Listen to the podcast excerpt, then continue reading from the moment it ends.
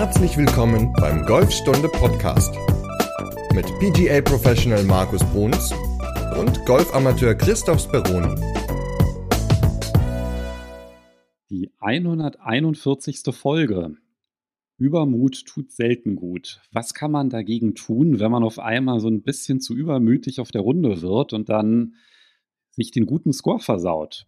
Das Thema hat uns erreicht vom Michel aus Brüssel und hätte da gerne ein paar Tipps zu, wie man zu umgehen kann. Moin Markus. Weniger ist mehr ist auch so ein schöner Spruch wie Übermut tut selten gut. Aber ja, moin an alle, moin Chris. Übermut tut selten gut. Das ist, glaube ich, so ein schöner Spruch, der ja ziemlich nah an der Wahrheit dran ist auf dem Golfplatz. Und äh, ich finde, das, das passt ja immer so in die Folge. Sage ich an jeder, ist mal wieder ein spannendes Thema. Und äh, ja, ich glaube, jeder von uns hat schon mal damit zu kämpfen gehabt. Wie komme ich da wieder raus? Wie kann ich mich wieder einfangen? Was, was kann ich tun im Endeffekt, um einfach wieder auf den Boden der Tatsachen zurückzukommen? Und ja, vielleicht habe ich so ein paar Punkte, die euch helfen und äh, uns allen helfen, diesen Übermut zu besiegen, wenn der auf dem Platz mal auftreten sollte. Hast du damit Probleme, dass du übermütig wirst auf der Runde? Jein. Also ich würde sagen, früher ja, als ich noch sehr viel und aktiv so als Amateur unterwegs war, hatte ich häufig so dieses, ja, dieses Denken, oh, heute läuft alles, ja, jetzt, jetzt kriege ich das hin, das wird die Runde meines Lebens und dann brach das alles irgendwie ein. Also da, da fehlte mir dann wahrscheinlich so ein bisschen die, die Reife, sage ich mal, jetzt als Pro, als Golflehrer, wo ich nicht mehr ganz so viel spiele, habe ich irgendwie mehr Ruhe auf dem Platz gefunden und bin auch nicht mehr so ehrgeizig, wie ich das früher war, weil einfach auch, weil ich festgestellt habe für mich, okay, ich trainiere nicht mehr so viel, ich habe nicht mehr so viel Zeit dafür. Ich bin froh, wenn ich mal neun Löcher spielen kann, vielleicht. Jetzt am Wochenende spiele ich mal zweimal hintereinander 18 Löcher. Das, das ist mal was ganz Schönes, aber das ist auch sehr, sehr selten. Deswegen ist das jetzt nicht mehr so bei mir vorhanden. Also bist du der graue Wolf geworden. Also grau sind meine Haare inzwischen schon. Da kommen so ganz viele auf einmal raus. Ich weiß gar nicht woher. Aber klar passiert es immer mal noch, dass man denkt, Mensch, jetzt läuft ja alles. Jetzt kann ich es mal wieder schleifen lassen und da muss man, muss auch ich mich wieder einfangen. Und ich glaube, das geht auch jedem Pro, der auf der Tour spielt, dem geht das, glaube ich, auch so, dass man immer mal so dieses, diese Höhe hat, so, so ein Hoch, so sehr, sehr lange Zeit, dann macht man vielleicht einen schlechten Schlag, dann fällt man in so ein Tief und man weiß genau, woran es gelegen hat und dann muss man da halt wieder rauskommen aus diesem Tief. Du hast ja das auch so ein bisschen in dein Training auch so ein bisschen integriert. Du hast ja gesagt, du gehst ja jetzt auf die Runde demnächst mal wieder, aber trainieren machst du ja schon auch, obwohl du auch Unterricht gibst, regelmäßig, hast du mir vorhin erzählt.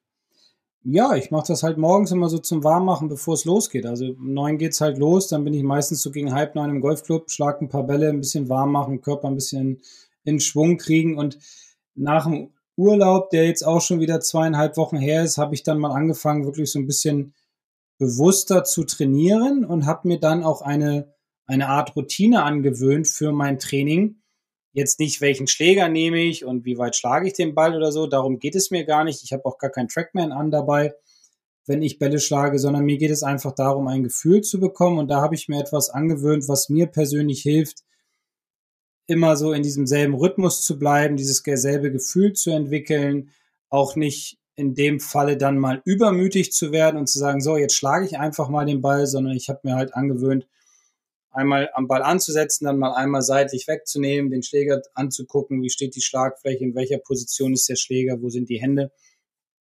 Und dieses Gefühl nehme ich dann mit zum Schlag hin und das gibt mir eine gewisse Sicherheit, dass dieser Ball gut wird. Ich habe es dann zwischendurch auch mal vergessen, muss ich zugeben. Und der Ball war dann halt nicht so gut. Vielleicht, weil ich in dem Moment sogar auf der Driving Range zu viel Übermut, Übermut verspürt habe. Oder dachte, ich könnte lockerer werden und das, das klappt alles schon von Haus aus. Du hast ja jetzt gerade gesagt, du machst im Training immer das Gleiche, um halt auch mit einem gleichen Gefühl an den Ball zu gehen. Da haben wir jetzt im Grunde ja so die, die Überleitung zum Übermut, weil resultiert ja eigentlich auch aus einem Gefühl. Ja, aus dem Gefühl, ich bin, ich sage das mal jetzt ein bisschen überspitzt, ich bin so der Beste, mir kann jetzt im Moment überhaupt nichts passieren. Und dann fällt man halt relativ von relativ weit oben, wenn man so denkt auf dem Golfplatz. Und ich glaube, so dieses, ja, dieses Runterkommen, dieses Tiefstapeln auf dem Golfplatz, dieses, dieses Respekt haben vor einem selbst und vor dem Platz an sich. Ich glaube, das ist etwas, was vielen, vielen Golfern in dem Moment dann fehlt. Sie haben es zwar, aber nehmen das nicht so richtig wahr und dann kommt vielleicht mal dieser Übermut, dass man sagt, so, jetzt bin ich der Beste, es läuft alles, ich habe jetzt fünf, sechs Löcher richtig gut gespielt oder auf der Driving Range, ich treffe jeden Ball, jetzt kann ich ja mal mehr machen. Jetzt kann ich ja vielleicht mal auf der Driving Range einfach sagen, Mensch, jetzt lasse ich die Routine mal weg, jetzt schlage ich mal schneller Bälle hintereinander oder jetzt versuche ich mal das Eisen 7 nicht, ja, keine Ahnung, nicht 153 Meter zu schlagen, sondern mal 160 Meter zu schlagen. Ja, kommt natürlich immer darauf an, wie weit man dieses Eisen so schlägt. Und das ist auch ein, glaube ich, etwas, was mit Übermut zu tun hat, was dann dazu führt, das ist meine Erfahrung, dass der Körper dann zumacht, dass wir einfach fester werden, dass wir nicht mehr rhythmisch schwingen und dass die Schläge dementsprechend auch schlechter werden. Da wieder rauszukommen, ist selbst auf der Driving Range teilweise relativ schwer. Also in dem Sinne sind es ja hier zwei Faktoren, die zusammenkommen. Das eine ist die tatsächliche Kompetenz, die ich vielleicht mitbringe. Und das andere ist, wie ich diese einschätze. Und wenn ich da eine Diskrepanz habe, dann kann da halt sehr schnell Übermut entstehen. Und da gibt es sogar einen Namen für, für diese Differenz zwischen ähm, der wahren Kompetenz und der Einschätzung, wenn die halt deutlich drüber liegt. Nämlich? Kennst du den? Nee. Der Dunning-Kruger-Effekt. Okay, habe ich noch nie gehört. Was ist das? Sind halt zwei Wissenschaftler. Mhm. Die haben halt eine Studie ähm, ausgeführt, kann ich auch gerne noch in meiner Podcast-Beschreibung dann verlinken. Und zwar haben die so einen Test gemacht, also zu unterschiedlichsten Bereichen. Ja, das ging, fing an halt so mit Grammatik, soziale Fähigkeiten, logisches Denken. Und da sollten sich die Probanden selber einschätzen, wie gut sie in dem Bereich sind. Und dann haben sie halt diesen Test gemacht und dann wurde das ausgewertet. Das heißt, die hatten von jedem Teilnehmer die Selbsteinschätzung, die sie dazu hatten zu dem Thema und ihre Kompetenz. Also anhand des Testergebnisses. Und das haben die dann halt verglichen. Und dabei kam raus, dass die, die am wenigsten kompetent sind, sich am stärksten überschätzen. Okay. Und dieser Effekt, der heißt dann halt Dunning-Kruger-Effekt von diesen beiden Wissenschaftlern. Und es ist ja bei jedem Mensch tatsächlich halt auch so, weil du bist am Anfang, wenn du dich mit einem Thema beschäftigst, bist du zu inkompetent, um deine Inkompetenz zu erkennen. also wenn du zum allerersten Mal einen Golfball schlägst und den triffst, dann denkst du, boah, geil, jetzt kann ich's. Ja, ja, genau. Ich kann's. Du hast noch gar nicht diese Erfahrung gesammelt, du weißt gar nicht, wo groß dieses Thema ist, sondern du hast halt im Grunde nur so ein Fetzen Information oder Wissen aufgenommen und denkst dann halt, ja, dann ist ja der Rest muss ja dann auch ganz leicht sein, ja, und du kennst halt noch gar nicht die Komplexität des Themas und deswegen überschätzt du dich. Und diese, diese Studie hat dann halt auch gezeigt, dass mit steigender Kompetenz die Selbsteinschätzung sinkt. Das heißt, je, sobald du ein bisschen kompetenter wirst, merkst du dann halt sofort so, boah, ich bin ja voll schlecht. Mhm. Und ich glaube, da kennen sich wahrscheinlich auch viele Golfer wieder. Ja, erste Mal einen Ball getroffen, oh, ich bin super cool, ich kann jetzt golfen. Oder ich habe die Platzreife gemacht, gemacht, gehst dann zum ersten Mal auf den Platz und dann merkst du, ach scheiße, Geht das habe ich mir jetzt aber irgendwie anders vorgestellt, das Ganze. Leichter, so wie es vorher auf der Driving Range auch war, weil das ist ja genau das, was du sagst, was ja auch immer wieder so in Platzreifekursen vorkommt. Nicht jeder trifft von Anfang an den Ball super, aber es gibt ja dann doch oder doch mal den einen oder anderen, der die Bälle sehr gut trifft und vielleicht auch nur eine kleine Korrektur erstmal braucht am Anfang oder so, es relativ schnell versteht und dann aber, wenn er auf den Platz geht, selbst merkt, oh Gott, ich bin ja noch gar nicht so gut, hat aber vorher so ja, sich so, so, so dargestellt, so selbst dargestellt und gesagt, Mensch, ich bin ja ein toller Typ und dann auf dem Platz äh, fällt er runter in die Realität. Und ja, krass. Ja, und das Spannende ist, dass die kompetentesten Menschen, also wenn du halt wirklich richtig, richtig gut bist, dann unterschätzt du eher tendenziell deine Fähigkeit. Und überschätzt sie, wenn du nicht so gut bist. Ja, Also, Ja. weil wenn du halt weißt, wie komplex ein Thema ist, dann sagst du halt immer, ja, es könnte ja auch sein, dass ich mich irre, ja, weil du einfach diese Erfahrung schon halt viel häufiger gemacht hast Ja. und du weißt, dass das Thema komplex ist oder schwierig und anspruchsvoll. Und dann sagst du, na ja, vielleicht liege ich ja hier auch falsch oder hm, vielleicht lieber ein bisschen vorsichtiger mit meiner. Da ging es ja dann halt um intellektuelle Fähigkeiten, aber auf dem Golfplatz ist es ja dann halt auch ähnlich. Ne? Ja, deswegen suchen sich ja die, die Pros auch immer die Seite auf dem Grün aus, die sie anspielen wollen, wo die wenigste Gefahr lauert. Also wenn es jetzt nicht gerade am letzten Loch ist und es geht darum, ähm, man liegt jetzt gleich und, und muss das Loch jetzt gewinnen, sage ich mal, oder besser spielen als der andere. Aber wenn man so auf, einer, auf der normalen Runde ist, suchen die sich ja immer die Seite aus auf dem Grün, wo dann, wenn sie das Grün verfehlen sollten, die geringste Gefahr lauert. Also wenn links Wasser ist, spielen sie halt nach rechts. Wenn er rechts dann neben dem Grün liegt, ist immer noch besser, als wenn er links im Wasser liegt. Also spielen dann halt nicht die Fahne direkt an, obwohl sie es eigentlich könnten, aber wegen dann natürlich immer ab. Und das ist ja auch die Geschichte mit dem Übermut, der ich, beschreibe das bei uns immer so, da gibt's ein Loch, das ist das letzte Loch auf dem Platz, die 27. Und der Schlag ins Grün ist nicht so ganz einfach, weil das Grün ist so ein bisschen schmal, ist relativ lang, geht bergauf und hinten rechts in der Ecke gibt es so ein kleines Plateau, das ist so ach, drei mal drei oder vier mal vier Meter groß. Und der Schlag ins Grün erfolgt halt immer so ab ungefähr 90 bis, sagen wir mal, 130 Meter. Und ähm, rechts davon ist ein tiefer Bunker und auf der linken Seite ist ein Wasser und aus. Wenn ich in den Bunker schlage, ist es häufig so, und dahinter ist direkt meine Trainerhütte, und dann ist es häufig so, wenn die Leute in den Bunker schlagen, dass die Bälle dann auch mal gerne rausgetoppt werden, weil ja wenige Leute wirklich Bunker trainieren. Und dementsprechend knallen die auch manchmal gegen die Hütte oder sie fliegen halt ins Wasser. Und da sage ich zum Beispiel zu den Leuten immer, okay, der einfachste Schlag oder das beste Ergebnis erzielst du auf dem Loch, wenn du Mitte grün und vorne zielst. Also wenn du ihn bewusst etwas zu kurz lässt und auf die Mitte des Grüns zielst, weil die Hindernisse sind rechts und links vom Grün und man sieht aber dann immer wieder jeden Tag, wenn die Fahne jetzt da hinten rechts in der Ecke steht, dass die Leute es versuchen, diese Fahne tatsächlich anzuspielen, weil sie glauben, in dem Moment, sie schaffen es, sie können es, weil die ganze Runde lief ja gut. Aber dann geht der Ball im Bunker, Steckschuss meinetwegen, oder sie toppen ihn rüber, dann ist er im Aus oder im Wasser oder wo auch immer. Und dann haben sie halt einen Strich auf der Scorecard. Und das hing damit zusammen, dass sie einfach viel zu viel wollten, weil sie denken, es klappt in dem Moment. Also ja, so kann man das, glaube ich, ganz gut auf den Golfplatz übermünzen.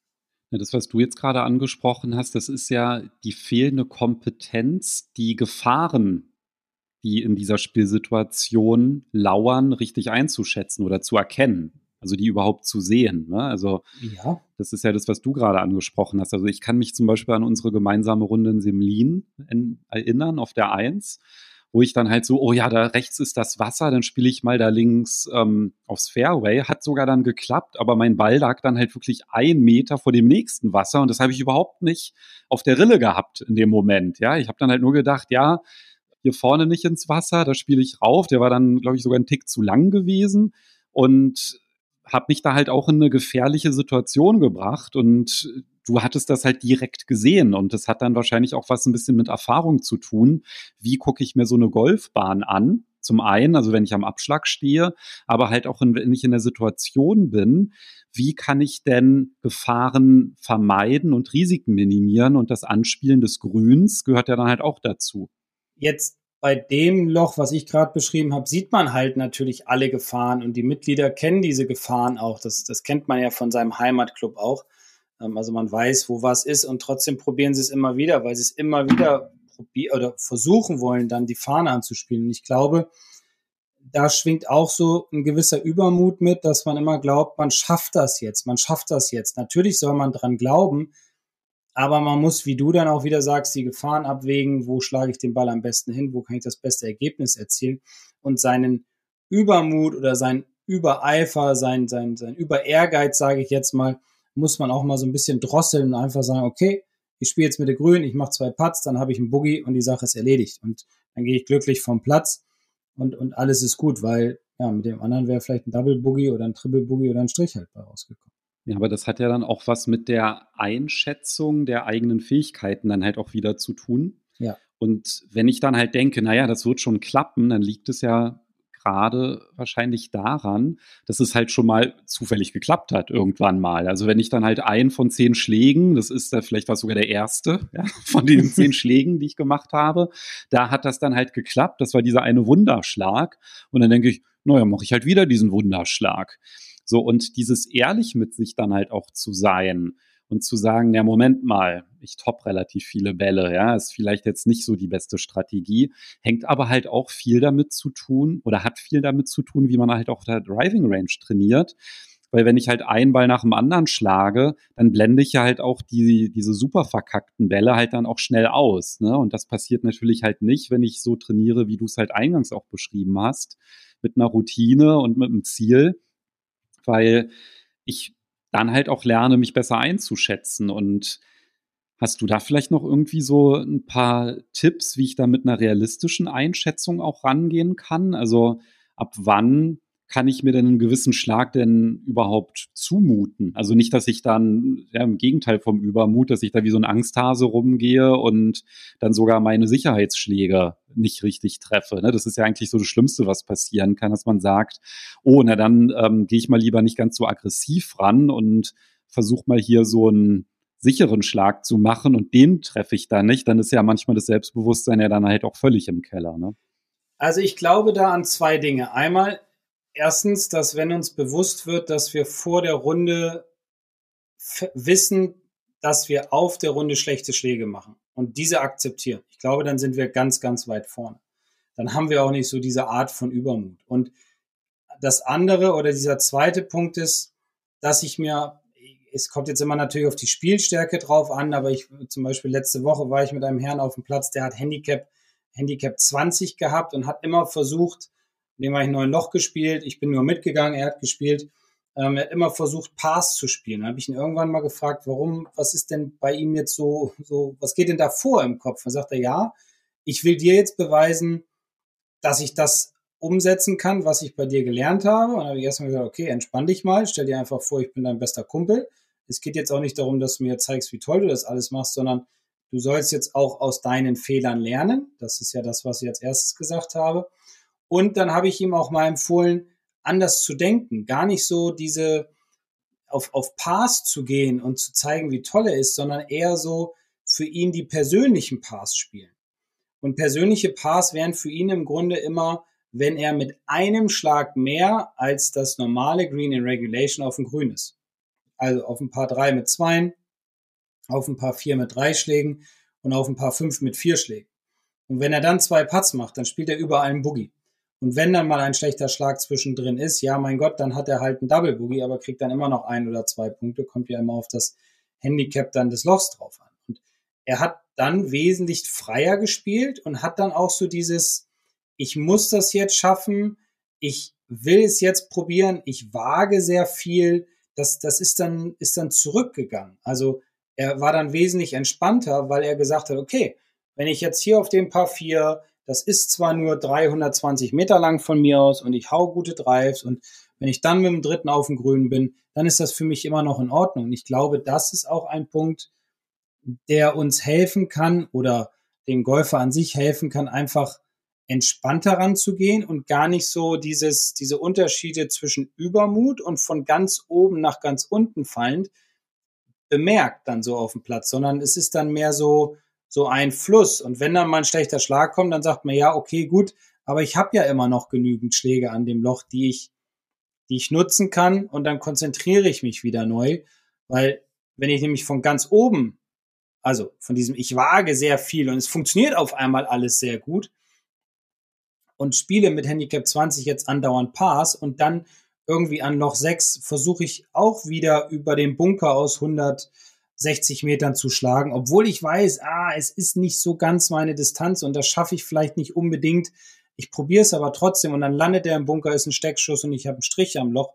Von da oben runter zu fallen, sozusagen, also im, im Kopf, ähm, ich glaube, das zerfrisst dann die meisten und dann ist die Runde eigentlich schon fast hinüber. Deswegen, wenn man sich kleinere Ziele nimmt, also immer mit einem mehr als Green Regulation auf dem Grün zu sein und auch wenn man anfängt zu akzeptieren, dass man auf dem Golfplatz schlechte Schläge macht, ich glaube, dann ist man ganz, ganz weit vorne und das kann jedem helfen. Du hast ja jetzt noch eine ganz andere Ebene des Übermutes angesprochen, obwohl vorhin hast du es ja auch schon angeschnitten mit, oh, heute spiele ich die Runde meines Lebens. ja. Das wäre ja so, oder das wird jetzt meine Saison. Ja, das ja.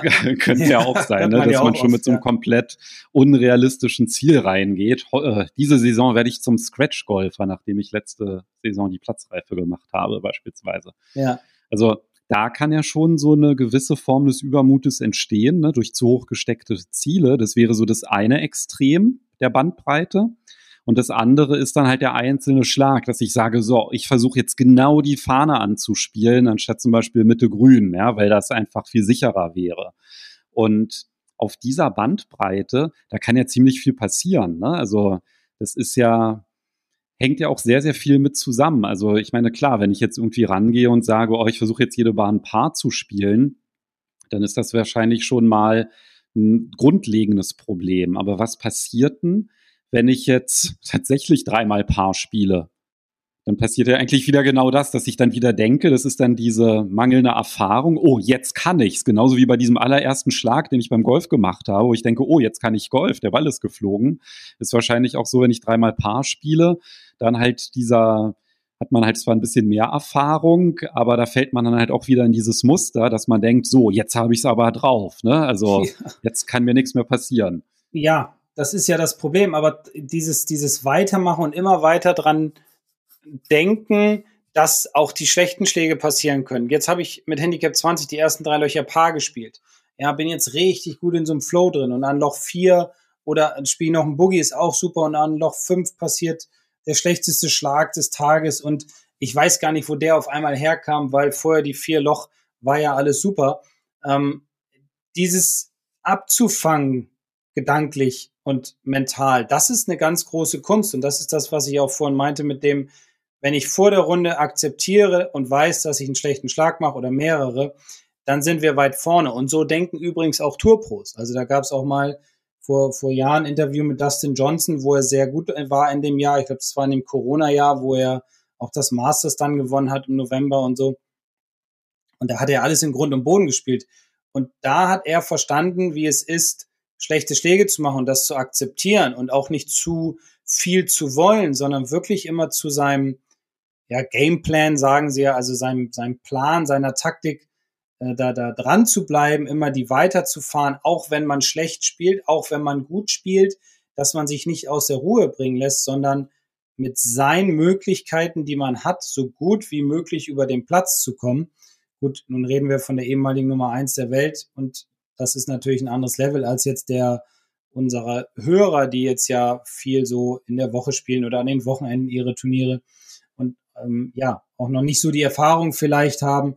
Deswegen sind das ja immer nur so Ideen und Tipps, die man mit auf den Weg geben kann. Und es dauert halt immer alles lange, bis man wirklich gesettelt über den Platz gehen kann und es akzeptiert und auch lernt, in Situationen nicht zu viel zu wagen. Und da habe ich zum Beispiel, wenn ich es noch kurz erzählen darf, eine, eine Situation von vor, ach, ist auch schon zehn Jahre her oder so, vielleicht sogar noch länger. Da war ich mit der Juniorenmannschaft ähm, bei den Niedersachsenmeisterschaften und da war am Freitag Einspielrunde, Samstag Vierer und Sonntag dann Einzel gespielt und das war im Golfclub Osnabrück. Und eigentlich waren wir sehr gut aufgestellt. Nicht eigentlich, wir waren sehr gut aufgestellt und auch ja von den Handicaps her so, dass man hätte gewinnen können. Und dann Loch drei war aber die Runde für den ersten Vierer schon vorbei. Weil man hat klassischen Vierer gespielt, also einer schlägt ab, dann der nächste und dann wieder der, der abgeschlagen hat. Also man spielt immer ja, nacheinander mit nur einem Ball. Und dann Loch drei schlägt der eine halt ab und wer vielleicht Osnabrück kennt, der kennt das Loch, das ist so ein nach links runter und es ist überall Wald. Und er schlägt den nach rechts in die Bäume hinein und rechts davon ist ein Paar drei, was entgegenkommt. Und dann sagt der andere, der dann dran war, ich bin da mitgegangen, sagt zu mir, ja, was meinst du, soll ich ihn rausspielen oder soll ich den Hook zwischen den Bäumen durchwagen? Ich so, ja, spielst du ihn jetzt raus, dann haut Malte den dritten aufs Grün, habt ihr vielleicht noch eine Chance auf ein Paar und wenn ihr einen Boogie spielt, ist auch in Ordnung. Weil klassischer Vierer ist eine der schwersten Spielarten, die wir haben. Und er hat sich aber dagegen entschieden, gegen mein Rat, und hat versucht, den Ball um die Bäume zu hucken. Zwischen zwei, drei Bäumen durch, drumherum, mit dem Loch, den dann flach runterzuspielen. Naja, und jetzt kannst du mal raten, was passiert ist. Der Ball knallt gegen einen Baum, springt auf die andere Fairway-Seite nach links, liegt wieder zwischen den Bäumen, da war auch noch Raff und so weiter und die haben dann, glaube ich, einen Triple Boogie gespielt und das hat, haben die nicht mehr, ja, nicht mehr einfangen können. Ja, und da ist es immer besser, diesen, und da war halt der Übermut da, weil er dann auch gesagt hat nach der Runde, ja, normalerweise schaffe ich das, ich kann diesen Schlag und den kriege ich auf der Driving Range hin. Ja, auf der Driving Range mag das sein, da stehen aber auch keine Bäume. Ja, da lauern keine Gefahren. Da kann man diesen Schlag trainieren, aber auf dem Platz muss man überlegen, ist es jetzt vielleicht sinnvoller, den Ball nur links rauszuspielen oder diesen Hook durch die Bäume zu wagen? Und das war für mich auch etwas, was ganz stark mit Übermut zu tun hat, weil sie halt ja, voll von Testosteron waren. Sie haben sich aufgeputscht gegenseitig. Ich meine, es waren Jungs, die waren 17, 18, sowas in dem Dreh. Ja, das kennen wir ja alle. Und da ist es natürlich auch ganz schwer, dann rauszukommen. Und die haben halt die Runde versaut. Und somit ja, war das da unser Streicher leider und die anderen haben auch nicht ganz so gut gespielt. Also das, was ich damit sagen will, ist, man muss immer abwägen, lohnt es sich jetzt, diesen Übermut zu riskieren, zu viel zu wagen oder ist es vielleicht besser einfach, ja, links rauszuspielen, rechts rauszuchippen und nicht zu denken, boah, ich bin der Geilste hier auf dem Platz, ich kann diesen Schlag, ich schaffe das schon. Ja, letztendlich ist es immer so ein Abwägen von ja, Nutzen und oder von Chancen und Risiken, besser gesagt, weil ich meine, es ist ja auch okay, ganz bewusst ein Risiko einzugehen, aber dann braucht man sich dann am Ende auch nicht drüber beschweren, wenn es halt nicht klappt. Ne? Also wenn man jetzt sagt, so, ich muss jetzt hier diesen schlechten Schlag ausgleichen. Das hat ja dann auch, ich meine, wenn man halt Fähigkeiten mitbringt und das halt häufig funktioniert, dann kann man ja halt auch mal dieses Risiko eingehen. Aber ich glaube, das ist auch eine Situation, die extrem häufig vorkommt. Man versaubeutelt so einen Schlag, und dann denkt man so, und den muss ich jetzt wieder gut machen auf der Runde. Mhm, genau. Dann muss der nächste doppelt so gut sein. Ja, weil ich ja einen schlechten gemacht habe. Und dann kommt halt auch dieser Übermut und ich will viel wagen. Ja, und schwupp, ja, ist es halt ein schlechter, noch schlechterer Schlag geworden oder es wird immer schlechter mit der Zeit. Und da ist halt auch das, was wir am Anfang gesagt hatten, finde ich immer ein ganz wichtiges Thema. Und auch das sieht man bei den Tourpros immer ganz viel, dass die immer dieselbe Routine machen, dass die immer Bälle auf dem Grün markieren, egal wie weit dieser Ball weg ist. Klar, wenn es jetzt zehn Zentimeter sind, machen sie den auch zu Ende. Aber nicht überhastet sind, nicht zu viel wagen auf schweren Plätzen, sondern auch da ein bisschen das Risiko rausnehmen ähm, und, und, sich, und sich einfach immer an diesen Plan halten und vor allem auch an ihre Routine. Und das kann ganz, ganz viel helfen, sich immer wieder runterzubringen und eine vernünftige Runde zu spielen. Ja, dieses Zeitnehmen ist halt auch so wichtig, weil wenn so ein schlechter Schlag manchmal, also beispielsweise der Ball liegt super auf dem Fairway, habe einen richtig tollen Drive gemacht, so dann habe ich meinen Holz 5 oder Holz 3 in der Hand, ja, und dann sage ich so, jetzt mache ich hier einen super langen Transportschlag, top den Ball, der hüpft so zur Seite ins Rough. Dann gibt es ja auch welche, die wechseln dann nicht mal den Schläger, sondern sagen, ah, oh, gehen da einfach hin und wollen den dann halt sofort weiterspielen oder muss ja noch nicht mal im Rough sein. Der liegt dann halt so ein bisschen unterhalb der Grasnaht, ja, weil da so eine kleine Kuhle ist und dann wird gar nicht mehr der Schläger gewechselt. Aber halt einfach wirklich dieses Runterkommen und das ist ja dann zum einen die Akzeptanz des einzelnen schlechten Schlages, aber du hast ja dann auch gesagt, dass hier die ähm, beiden Jungs, die du begleitet hast, dass für die die Runde dann halt nach dieser Bahn gelaufen war. Und es gehört ja dann auch, glaube ich, mit dazu, dass man halt auch akzeptiert, dass man halt mal eine Bahn einfach abhaken kann. Ja, also ich sag mir dann immer, ähm, oder beim Fußball sagt man ja auch immer ganz gerne, lieber einmal 5 zu 0 zu verlieren als äh, 5 mal 0 zu 1. Mhm. Und das ist ja auch so ein bisschen mit den Schlägen. Ich sag mir dann halt auch so, naja, okay, dann hatte ich jetzt hier, habe ich jetzt hier meine schlechten Schläge, die habe ich jetzt mal abgehakt an der Stelle und jetzt kann ich mich wieder auf die guten konzentrieren. Und es hilft auch einfach mental, ja, dass man das halt nicht mitnimmt die ganze Zeit und denkt so, und jetzt muss ich diese schlechte Bahn nochmal ausgleichen, sondern halt das wirklich in der Vergangenheit lässt, das Ganze, weil es wird ja nicht besser, wenn ich da irgendwie drüber nachdenke noch.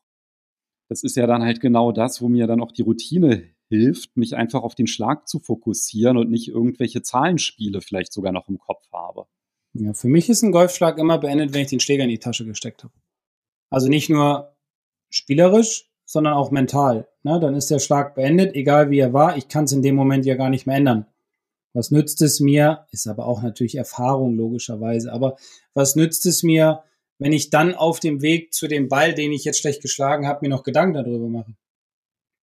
Ich muss jetzt versuchen, mit dem Ball, den ich geschlagen habe, oder aus der Situation hm, das Beste dann herauszumachen, dass ich dann sage, gut, jetzt muss ich das akzeptieren. Jetzt schauen wir mal, wie der Ball liegt. Jetzt geht's weiter. Jetzt blicken wir nach vorne und versuchen halt dann, ja, keine Ahnung, den Chip aufs Grün zu machen zwei Putts haben dann halt das Boogie oder Double Boogie, was auch immer.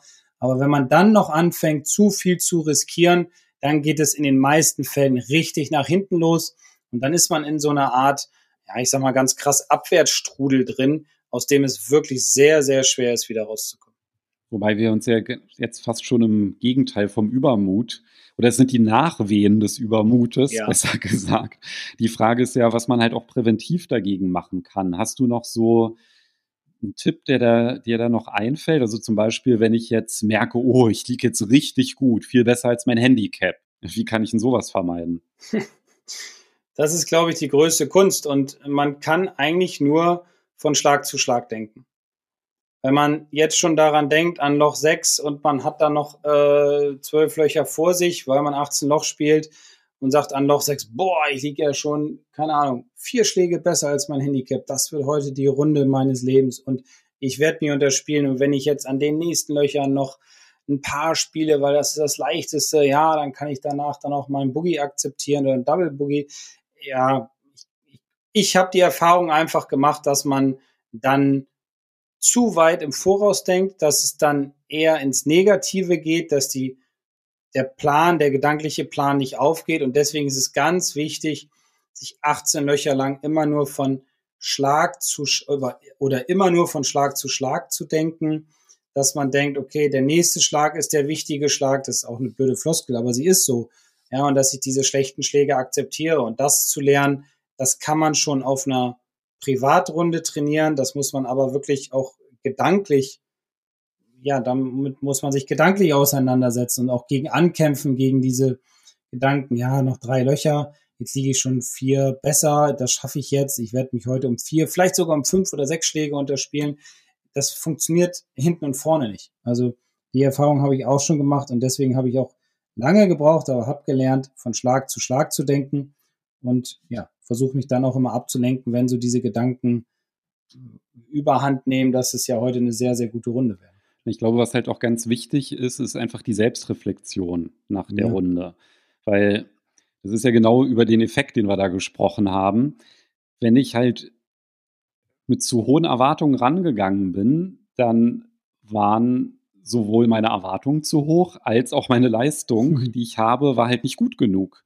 Und das halt dann realistisch einzuschätzen, das funktioniert natürlich halt auch nur, wenn ich wirklich auch kritisch mit mir selbst umgehe. Und es kann natürlich auch sehr schmerzhaft sein, ne? so ein Eingeständnis wie, ach du Scheiße, ich kann ja überhaupt nicht patten oder äh, da kann natürlich dann halt auch wieder ein Pro helfen, dass man da halt so ein bisschen Selbstbewusstsein aufbaut nach dieser, ist ja auch wieder Nachwehe des Übermutes. Aber vielleicht, um wieder in das Präventive reinzukommen, ich finde eigentlich auch immer ganz gut, wenn man so sich zum Beispiel einschlägt oder auf die Runde geht, auch so ein bisschen in sich selbst reinhorcht. Also mir ging das zum Beispiel letzte Woche so. Ich war am Wochenende auf der Range trainieren und ich habe mich da so gut gefühlt. Ich habe da einen Traumschlag nach dem anderen gemacht. Die Bälle sind genau da gelandet, wo ich sie hinhaben wollte und ähm, hatte dann sogar noch ähm, kurzes Spiel trainiert und ich hatte halt mit meinen Söhnen haben wir so Chips gemacht aus ähm, keine Ahnung so zehn Meter ungefähr und haben da zig Durchgänge gemacht und ich habe nur ein einziges Mal drei Schläge gebraucht. Ansonsten immer up and down, immer. Mhm. So und dachte auch schon so, oh, was ist denn hier los? Aber habe es auch wirklich diese Trainingseinheit über gehalten. Ja, so und dann bin ich auf ein paar Tage später auf den Platz gegangen und da habe ich dann halt gemerkt, der Scheiße, das läuft ja überhaupt nicht so, ja, wie ähm, die Woche davor. Und ich glaube, das ist dann halt auch wichtig, einfach sich zu, äh, zu sagen, ich versuche jetzt nicht auf Biegen und Brechen das abzurufen, was ich davor hatte, sondern dann schwinge ich vielleicht mal äh, nicht mit so viel Vollgas.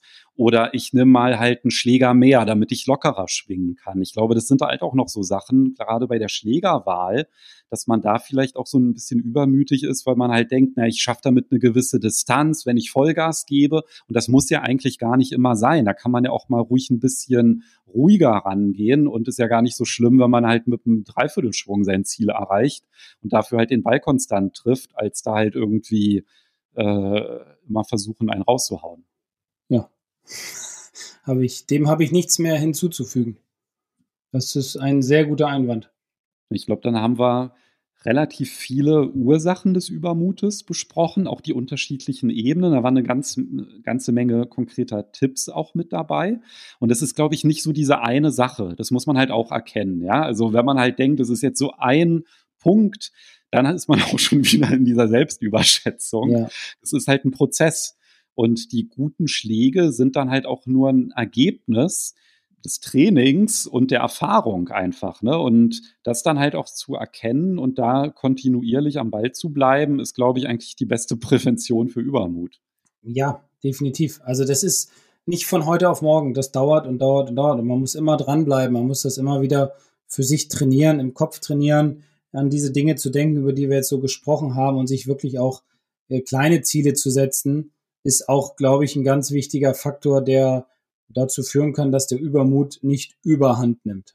Und es wird trotzdem passieren, ist einfach so. Ja, also auch wenn man in einigen Situationen das geschafft hat, sich da zu verbessern, es wird trotzdem wieder passieren. Und dann hilft, hilft einfach wieder nur dieses mit sich selbst auseinandersetzen, zu überlegen, in welchen Situationen das war und halt daraus zu lernen und nicht tausendmal diesen gleichen Fehler zu machen. Wir hatten ja darüber gesprochen. Ja, einmal ist mir dieser Glücksschlag gelungen und ja, deswegen kann man dann halt auch irgendwann sagen, der Selbstschuld, wenn es beim zehnten Mal dann immer noch nicht geklappt hat. Genau. Aus seinen Fehlern lernen ist auch ein ganz wichtiger Faktor, der helfen kann, besser zu werden, grundsätzlich.